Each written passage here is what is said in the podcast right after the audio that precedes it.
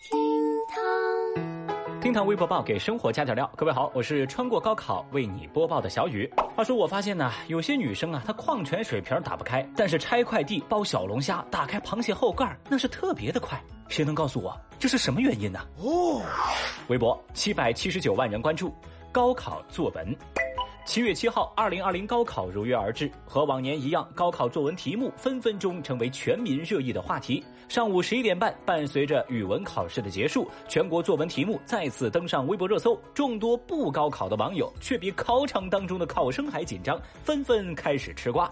纵观二零二零高考语文作文题，一共是十一道，其中五道由教育部考试中心命制，天津、上海、江苏、浙江等省市各命制一道，北京命制两道。试题以材料作文为主。今年高考作文题啊，有历史，也有结合实际，关注疫情下的春天，还有关注每一个细微的生命。对于很多考生来说，准备了很长时间的家国情怀、疫情故事，也只有在新高考全国卷和天津卷有用武之地。而练习了十二年的议论文，遇上今年高考，可能只有一声叹息了。因为全国一卷、全国新高考二卷和全国高考二卷三套考卷出其不意，要求考生写发言稿、演讲稿，甚至是主持词。今年上海卷也被很多网友称之为最有深意的作文题。这简简单单不到五十个字的题目内容，要考生延伸出八百字的作文，难度可见一斑呐！太厉害啦！最后呢，就是今年最后一年自主命题的江苏卷了，也是再次美丽啊！材料指出，互联网时代，人们更加专注于自己的兴趣爱好，所以同类人更容易通过网络聚集在一块儿。而这种对兴趣爱好的专注，还决定着你未来的样子。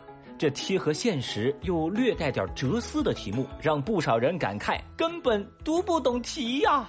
那么现在问题来了，纵观今年十一道高考作文题目，哪一道题给您的印象最深呢？如果让您来当一回出题官，你会给考生们出怎样的题目呢？节目下方评论区一块儿来聊聊呗。微博六百四十二万人关注，安徽歙县高考数学考试延期。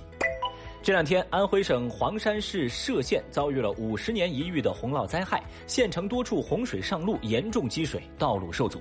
一直到七号上午九点，高考语文开考前，歙县考区歙县中学、歙县二中两个高考考点，大部分考生均因为暴雨洪涝，未能顺利进入考点。歙县考区原定七号的语文、数学科目考试延期举行，而八号的综合外语科目考试将正常举行。在歙县中学考点，当洪水退去之后，不少离考点较近的考生已经自发到学校上自习了。考生们说啊，刚得知消息的时候，其实有点紧张，但只要调整好心态，就没什么问题了。对此呢，微博网友们集体感叹：这届高考生简直太难了。Oh no！谁能想到啊，五十年一遇的灾害居然撞上了高考。所幸啊，灾难无情人有情，洪水、疫情、高温，今年的高考堪比地狱级的副本。那这群孩子生于非典，考于新冠，也注定不凡呐。最后，小雨真心希望大家的成绩也能够水涨船高。老话说得好嘛，天王盖地虎都考九八五，宝塔镇河妖全上二幺幺，加油！Unbelievable！微博一百一十七万人关注，嫌对方唱歌难听，在 KTV 打架。说六月份的时候，江苏常州一个 KTV 内，两拨客人在各自的包间喝酒唱歌。有一位顾客李女士突然冲进陈女士的包间，嫌陈女士唱歌太难听，双方起了争执。被劝开以后啊，这陈女士又到李女士的包间去，要求她向自己道歉。双方逐渐从理论演变为打架。后来经过警方介入调解，双方各自承担自己的医药费。